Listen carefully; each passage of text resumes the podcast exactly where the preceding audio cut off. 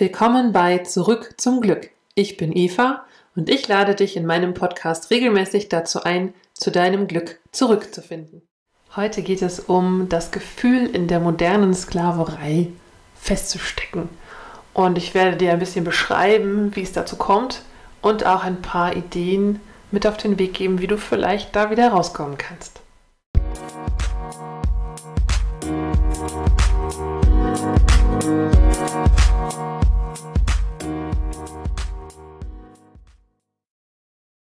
Moin, heute geht es um die moderne Sklaverei. Ich werde euch ein bisschen was darüber erzählen, ähm, wie es ist, wenn man das Gefühl hat, in seinem Job in so einer Art Sklavenarbeit gefangen zu sein und was das mit einem macht und warum man sein Glück dort nicht findet und warum man trotzdem da bleibt. Worin schon begründet ist, wie man denn vielleicht daraus kommen könnte. Also fangen wir damit an, was passiert, wenn man das Gefühl hat, in einem Hamsterrad zu stecken, in einer modernen Sklavenanstalt arbeiten zu müssen. Das ist, wie ich eben schon gesagt habe, ein Gefühl in uns drin, das manchmal sogar mit Bildern und Geschichten unterfüttert wird durch den Mechanismus Gehirn, äh, Verstand. Ähm, und dieses Gefühl ist, naja, sagen wir mal, so ein Gefühl von ausgeliefert sein und ein bisschen machtlos sein, diesen ganzen Strukturen in der Firma gegenüber, vielleicht auch in der Selbstständigkeit, diesen ganzen Schwankungen des Marktes, der Nachfrage ausgeliefert zu sein und eben gar nicht so sehr Herr des eigenen Lebens zu sein, gar nicht so sehr in der Macht zu sein, zu entscheiden, äh, was ich jetzt tun will und was jetzt notwendig ist und äh, vor allem auch, wie viel Geld ich dafür kriege, wie das bewertet oder entlohnt wird, was ich da leiste.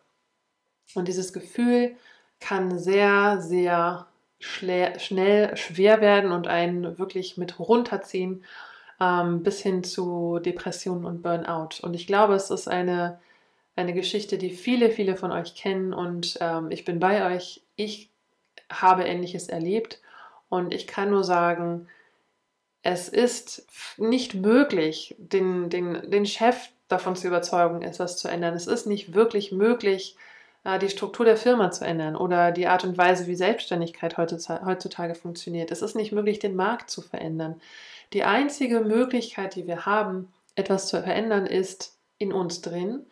Und da gibt es natürlich mehrere Möglichkeiten. Also das, was die meisten von uns tun, ist, dass sie im Außen weiterhin versuchen, Leistung zu bringen und wenn es nicht gereicht hat, noch mehr, bis teilweise zum Exzess bis wir umkippen, bis uns körperlich die Symptome so übermannen, unsere Krankheiten uns heimsuchen und uns teilweise vielleicht sogar der Job gekündigt wird, weil wir nicht mehr oft genug erscheinen, weil wir uns selber kaputt arbeiten. Das kann von außen vielleicht aussehen, als hätte man irgendwie eigentlich nur noch Krankheit und würde nur noch jammern. Aber in Wirklichkeit ist es ein sehr, sehr tief sitzendes, ein sehr, sehr tief sitzender Schmerz, der einen dazu bringt.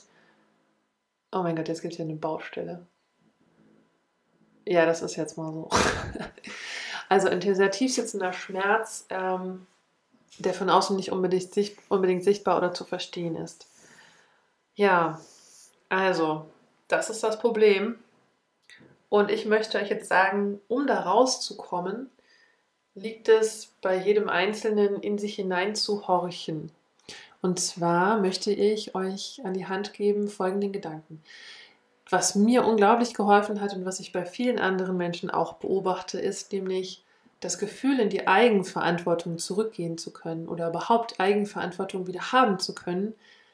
Das eine, was mich, was uns, was vielleicht auch dich wieder auf die eigenen Füße bringt.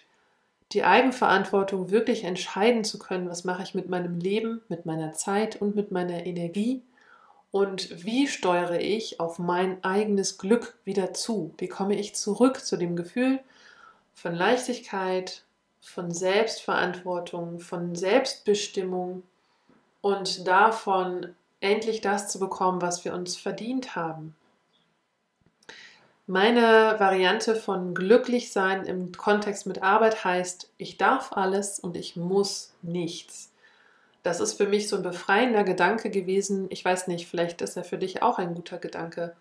Denn obwohl der Chef das verlangt, obwohl die Gesellschaft verlangt, Leistung zu bringen und weiter im Hamsterrad zu rennen und vermeintlich alle darauf bauen, dass wir einfach nur an der Stelle weitermachen, dennoch, ich muss es nicht und ich darf jeden Morgen neu entscheiden, ob ich da hingehe.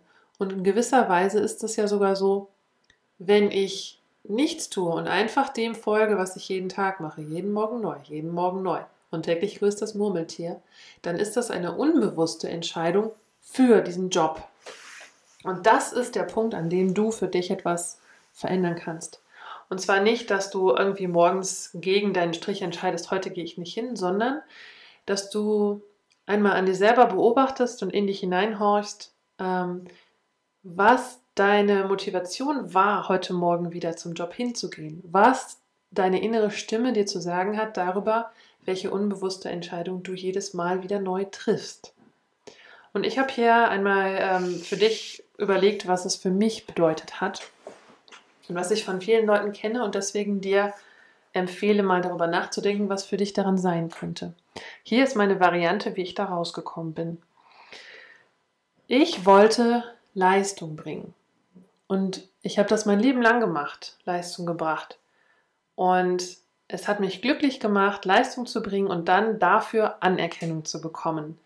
Und zwar hat das natürlich in meiner Kindheit angefangen. In der prägenden Zeit, man sagt so zwischen 0 und 8 Jahren, ähm, habe ich erlebt, dass immer dann, wenn ich besonders gute Leistung gebracht habe, meine Mutter zu mir gekommen ist und mir ihre Anerkennung gegeben hat dafür. Und auch mein Vater, also beide meine Eltern. Für mich war die Mutter in dem Moment wichtiger anscheinend. Ähm, sie hat mich in den Arm genommen und gedrückt und hat mir gesagt, ich bin stolz auf dich, das hast du wirklich schön gemacht und hat das, was ich gemacht habe, was ich geleistet habe, auch anderen Leuten erzählt und war stolz auf mich. Und dieses Gefühl, jetzt wird es ein bisschen traurig, dieses Gefühl von Anerkennung war das nächste an Glück, was ich in meinem Leben in dem Moment hatte. Das Glücklichste in der Beziehung zu meinen Eltern, das glücklichste Gefühl, der beste Moment, den ich jemals mit meinen Eltern zusammen hatte, war der Moment, in dem etwas, was ich geleistet hatte, für gut befunden, bewertet wurde und dann sogar weitererzählt wurde, weil meine Eltern auf einmal stolz auf mich waren. Ich habe nie das Gefühl genossen, meine Eltern lieben mich einfach so, wie ich bin und ich muss nichts leisten. Ich habe ab einem gewissen Punkt nur noch das Gefühl angestrebt, Leistung zu bringen, damit ich diese Anerkennung wieder haben darf. Und dahinter liegt so ein Mechanismus, der vielleicht noch ein bisschen tiefer geht und der heißt, hallo, ich bin ein guter Mensch. Ich bin nicht zu verachten und zu ignorieren, sondern ich bin ein guter Mensch. Nehmt mich bitte wieder auf in euren Kreis, habt mich wieder lieb und gebt mir die Anerkennung, die ich verdient habe, weil ich ja jetzt gezeigt habe, durch meine Leistung, dass ich ein guter Mensch bin. Dem zugrunde liegend ähm, sind natürlich irgendwie viele Dinge, die ich in der Kirche gelernt habe, wo meine Mutter mich regelmäßig hingeschleppt hat, dass es gute Menschen gibt, dass es schlechte Menschen gibt, dass es sowas wie das Böse im Menschen gibt. Und dass, wenn ich nur genug zeige und beweise, dass ich eben nicht böse bin, sondern dass ich gut bin, dass ich tatsächlich mich um die anderen Menschen kümmere, was eine besonders sehr geehrte und anerkannte Leistung in meiner Familie ist, sich um andere kümmern. Wenn ich das nur beweise und tue und immer wieder, immer wieder, immer wieder zeige und tue, dann bekomme ich jedes Mal als Geschenk dieses Gefühl der Anerkennung und das Wissen, meine Eltern sind noch auf meiner Seite, und ich kann mich gut fühlen, weil ich meine Eltern auf meine Seite, gezogen habe durch meine Leistung. Das ist natürlich ein sehr trauriger Moment zu erkennen, dass meine Eltern, also dass in meiner Wahrnehmung, ob das so war, weiß ich nicht, aber in meiner Wahrnehmung, in meiner Erinnerung ist es so, dass meine Eltern mich immer nur dann geliebt haben, wenn ich Leistung gezeigt habe. Und das ähm, ob das so war oder ist, weiß ich nicht. Ich kann nicht in meine Eltern hineingucken. Ich weiß nur, das Gefühl, dieses gute Gefühl von Glück, was ich haben wollte, habe ich nur so bekommen. Und entsprechend hat sich etwas in mir verfestigt, nämlich das Wissen, zu dem Gefühl komme ich, wenn ich Leistung bringe. Ich kann es mir erarbeiten, was ja so eine gewisse Machtposition hat. Ich kann Leistung bringen und dann bekomme ich dafür dieses gute Gefühl. Und jetzt kommt der Trick unter den gegebenen Umständen, dass diejenigen, die die Regeln aufgestellt haben, nämlich meine Eltern, du bringst, Leistungs, äh, du bringst Leistung und wir honorieren das, wir erkennen das an. dass diese Regeln eingehalten werden. Jetzt komme ich in meinen Job rein. Da sind ganz andere Leute, die kennen diese Regeln nicht. Zum Beispiel, dass der Chef die Leistung seiner Mitarbeiter anerkennen muss, damit es denen gut geht. Dann wäre das ja wieder ein faires Spiel, dann wäre die Interaktion wieder vollständig. Ich gebe etwas und ich bekomme etwas. Wenn die aber diese Regeln nicht kennen, woher sollen sie die auch kennen? Dann kann ich ganz, ganz schön lange Leistung bringen, ackern, immer noch mehr, immer noch mehr, immer noch mehr. Und ich bekomme nicht die Anerkennung, die ich mir erhoffe. Weil aber dieser Mechanismus in meiner Kindheit abgespeichert wurde und so schon lange, schon so lange verschüttet ist und trotzdem noch agiert in mir, weiß ich gar nicht mehr, warum ich diese Leistung bringe, warum ich wie so ein Wahnsinniger mich hier kaputt arbeite und verstehe nicht, warum es nicht funktioniert. Das Spiel ist das gleiche, die Regeln sind die gleichen, aber die Mitspieler kennen die Regeln nicht. Das ist eine Möglichkeit. Es gibt noch eine weitere Möglichkeit. Ein lieber Kollege von mir ähm, am Lehrstuhl, wo ich meine Doktorarbeit geschrieben habe, der hat vorher bei einer Firma gearbeitet, bevor er sich für die Doktorarbeit entschieden hat, um eine Professur anzustreben, was er super genial macht momentan. Ähm, der hat mir erzählt, wie schlimm es war, eine Chefin zu haben, die dieses Spiel mitspielt. Also was ich eben gesagt habe, ist es schlimm, dass wir selber in uns dieses Kind haben, was weiterhin das Spiel der Anerkennung spielen will, wenn der Chef nicht mitspielt oder die Chefin. Aber es kann genauso gut zur Falle und zur tragischen Situation kommen, wenn die Chefin oder der Chef eben genau dieses Spiel spielt der kann das benutzen. Der kann sagen, ich gebe dir Anerkennung, weil dann bringst du Leistung. Du wirst ja dann mehr von dieser Anerkennung, weil dieses gute Gefühl kann man nicht oft genug haben. Das heißt, der Chef kann es benutzen, der kann uns benutzen, der kann mit uns spielen, weil in uns dieses Ganze unbewusst abläuft und ein unterbewusster Prozess ist. Und damit er nicht gleich austickt, dieser Mechanismus ist auch im Chef aller Wahrscheinlichkeit nach ein unterbewusster Prozess und nichts, was er macht, um euch zu ärgern, sondern als erfolgreicher Chef hat man eben Menschen und motiviert man seine Mitarbeiter und wenn es so einfach ist, ihnen einfach nur Anerkennung für die Leistung zu geben, dann ist es eigentlich etwas Gutes, dann ist er ein guter Chef, der seine Leute bei der Stange halten kann. Das ist nämlich auch etwas, was wir in unserer Gesellschaft hochhalten. Neben der Leistung und dem vermeintlichen, du bist ein guter Mensch, weil du was leistest und jetzt kriegst du ein Leckerli, Pavlov. Dann daneben gibt es halt auch noch den guten Chef, der es schafft, seine Leistung ist, seine Mitarbeiter am Ball zu halten. Wenn wir also mal ehrlich sind, steckt er in dem gleichen Dilemma drin, denn er muss ja auch die Leistung erbringen, uns beim Ball zu halten. Und er liegt quasi damit in dem, er sitzt damit in der gleichen Situation und hat das gleiche Problem wie wir auch, weil er ja noch wieder einen Chef drüber hat, in den meisten Fällen, der dann das würdigt, die Leistung, die da heißt, seine Mitarbeiter am Ball zu halten. So, das heißt, wenn du dich da jetzt wiedererkennst, wenn du das Gefühl hast, hm, ja, irgendwie könnte das auf mich zutreffen, dann hast du damit etwas gewonnen, was dich nach und nach aus diesem Muster heraus befreien kann. Denn wie es mit so vielen Mustern ist, die wir in uns tragen, Gut, dies ist jetzt ein sehr, sehr tief sitzendes, sehr grundlegendes, sehr großes Muster. Und deswegen, wenn du es durchschaust und nach und nach auflösen kannst, wird sich sehr viel in deinem Leben verändern. Aber es muss halt beobachtet werden. Genau, und das ist, was ich sagen möchte.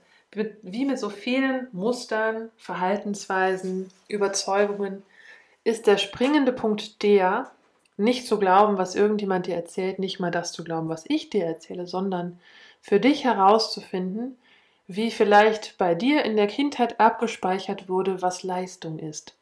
Finde für dich heraus, was Leistung bedeutet und warum in dir so eine Art Bedürfnis entstanden ist, Leistung zu bringen und was dieses Bedürfnis für dich sichern soll. Ein Bedürfnis nach Nahrung ist ein Bedürfnis, was sicherstellt, dass ich genug Nährstoffe im Körper habe und es meinem Körper gut gehen kann. Ein Bedürfnis nach genug Schlaf ist, soll sicherstellen, ist ein Bedürfnis danach, dass mein Körper ausgeruht sein kann. Das Bedürfnis nach Leistung ist in Wirklichkeit das Bedürfnis nach Anerkennung, soll mir ein Gefühl geben, was ich andernfalls vielleicht nicht so einfach und so billig bekomme, nämlich dieses glückliche Gefühl, anerkannt zu sein und in dem Moment so eine Art Liebe zu spüren. Wie ist das für dich? Was ist für dich Und das ist dein Weg zum Glück. Was ist deine wahre Geschichte hinter Leistung? Was ist das, was du denkst, dass Leistung für dich bedeutet? Was hat es für dich in der Kindheit bedeutet? Erinnere dich vielleicht an Situationen, in denen du Leistung gebracht hast, wie sich das angefühlt hat, diese Leistung zu bringen. Was ist danach passiert? Wie war das, diese Leistung zu bringen? Was ist das Gefühl, wo du eigentlich hin möchtest, was du vielleicht aber in deinem Joballtag nicht bekommst, obwohl du Leistung bringst? Und jetzt sage ich dir noch kurz, warum das was mit Depression zu tun haben kann für einige von uns und Depression, da habe ich eine wunderbare Definition für euch gefunden, die hier an der Stelle wie die Faust aufs Auge passt. Und die ist, ähm, wenn du für das gleiche Problem immer nur die falsche, alte Lösung probierst. Also wenn du sozusagen das Eichhörnchen haben möchtest, aber am falschen Baum stehst und bellst. Barking up the wrong tree. Und du siehst gar nicht mehr, dass es noch andere Bäume gibt. Und du, fast, du hast sogar Angst, dich umzudrehen, um zu gucken, ob da andere Bäume sind. Und du bist aber total verzweifelt dabei, diesen einen Baum anzubrüllen. Dann ist das eine Beschreibung von depressiven Zustand dann ist das eine Beschreibung von, meine ganze Welt hat sich verkleinert auf diesen einen Baum, obwohl es einen ganzen Wald gibt. Ich sehe diese ganzen Möglichkeiten nicht mehr und mir bleibt nichts anderes übrig, als zu bellen. Ich kann nämlich nicht hinaufklettern, weil ich ein Hund bin. Und das Einzige, was mir noch übrig bleibt, ist zu bellen, lauter zu bellen, lauter zu bellen, bis ich irgendwann nicht mehr kann, bis zu dem Punkt, wo ich aufgebe und dann blind, nicht mehr sehend, vor diesem einen Baum sitze und nicht mal mehr belle. Dann bin ich in der Depression wirklich drin. Das heißt, wenn ich das auf den Job übertrage und immer wieder dieses Glücksgefühl haben möchte, diese Anerkennung, dieses schöne, warme Gefühl, das jemand anders mir schenkt, indem er meine Leistung anerkennt, und ich bekomme es nicht, ja, dann ist die Möglichkeit, darüber wirklich depressiv zu werden, tatsächlich nicht weg vom Tisch, sondern die ist relativ wahrscheinlich, wenn ich sonst in meinem Leben nichts kenne, was mich glücklich macht. Das habt ihr vielleicht nicht alle, aber ich wollte euch nur den Zusammenhang erklären, dass wenn nichts mehr übrig bleibt und uns das einzige Glück, was wir noch haben, durch unsere Leistung und durch dieses Spiel, ich gebe Leistung, bekomme Anerkennung, dass, wir dieses, dass das der einzige Weg ist, wenn das der einzige Weg ist, wie wir dieses Glücksgefühl haben können, ja, dann haben wir ein Problem. Und zurück in die Eigenverantwortung würde bedeuten, herauszufinden, wie ich anderweitig an ein gutes Gefühl komme, wie ich anderweitig mir dieses Glücksgefühl selber zurück in mein Leben holen kann. Und dann mache ich es in dem Moment unabhängig von meinem Chef oder der Chefin, von der Arbeit, die ich arbeite, ob ich überhaupt einen Chef habe oder ob es der Markt ist, der mein, meinen Arbeitsalltag diktiert. Dann mache ich es unabhängig und gewinne wieder ein Stück Eigenverantwortung und Selbstbestimmung für mein Leben zurück. Und dann ist es so einfach wie herausfinden, welche Dinge, mach eine Liste, nimm dir ein Stück Papier, einen Bleistift oder einen anderen Stift und schreibe dir auf, welche Dinge, wenn du die Augen zumachst und dich erinnerst, welche Dinge fühlen sich gut an. Ich habe eine kleine Liste für dich. In der Sonne sitzen und die Wärme der Sonne auf der Haut spüren. Den Wind in meinen Haaren spüren. Das Glitzern auf dem Wasser eines Sees zu sehen. Das sind Dinge, die mich glücklich machen genau das leckere Lieblingsessen in der richtigen Temperatur und Menge auf dem Teller haben und einfach anfangen dürfen. Einfach essen, was schmeckt. Ein angenehmer Geruch, vielleicht durch den Garten gehen und eine Blume ist aufgeblüht und duftet, das macht mich glücklich. Vielleicht auch eine Begegnung mit einem Menschen, den ich gar nicht kenne und der mir einfach freundlich die Vorfahrt lässt. Oder jemand, der mir einfach freundlich entgegenschaut und fröhlich weitergeht. So kleine Momente, wisst ihr, was ich meine? Manchmal liegt in diesen kleinen Momenten das größte Glück. Und wenn wir darauf achten, haben wir davon sehr viel mehr in unserem Alltag, als wir meinen. Und wenn wir das herausfinden und wirklich bemerken, wie viel Glück wir in unserem Leben schon haben, relativiert sich eben auch, dass wir noch mehr nach diesem Glück suchen müssen an einer Stelle, wo es vielleicht nicht zu haben ist. Ja, eine Konsequenz für dich kann natürlich sein, dass du den Job wechseln möchtest. Eine Konsequenz kann aber auch sein, du weißt, es ist unabhängig vom Job.